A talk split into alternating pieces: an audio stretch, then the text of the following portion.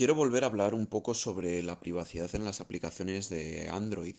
Y es que como, como comentábamos, ya no solo basta con bloquear a quien nos sigue en el navegador, sino que también sabemos que cada vez que abrimos una aplicación hay códigos de seguimiento en casi todas ellas. Durante las últimas semanas he estado probando una aplicación que es software libre, que se llama Blocada, que lo que nos permite es eso. Básicamente nos bloquea todas las conexiones a sitios de seguimiento que se hagan desde las aplicaciones.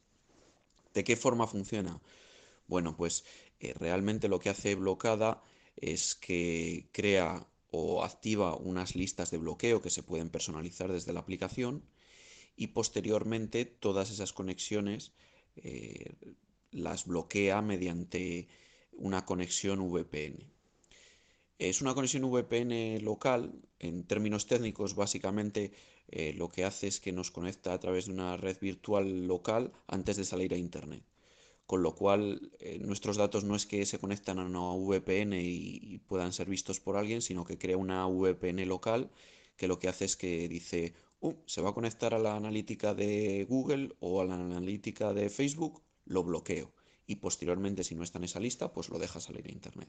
Adicionalmente, las últimas versiones ah, están dando a mayores ellos un servicio de protección eh, mediante VPN, pero no es obligatorio y además es de pago, con lo cual podéis utilizar la aplicación de forma gratuita y utilizar este servicio con total seguridad. Además que también nos permite modificar los DNS del dispositivo, por ejemplo, para utilizar los de Cloudflare, para que sea más difícil a, saber a qué páginas nos estamos conectando, que es también algo a mayores.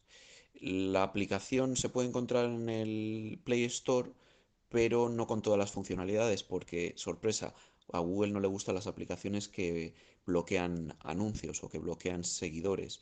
Entonces la podéis encontrar y descargar directamente desde su página web, que os enlazaré más abajo, pero con total seguridad porque además se puede auditar el código, como os digo, es software libre.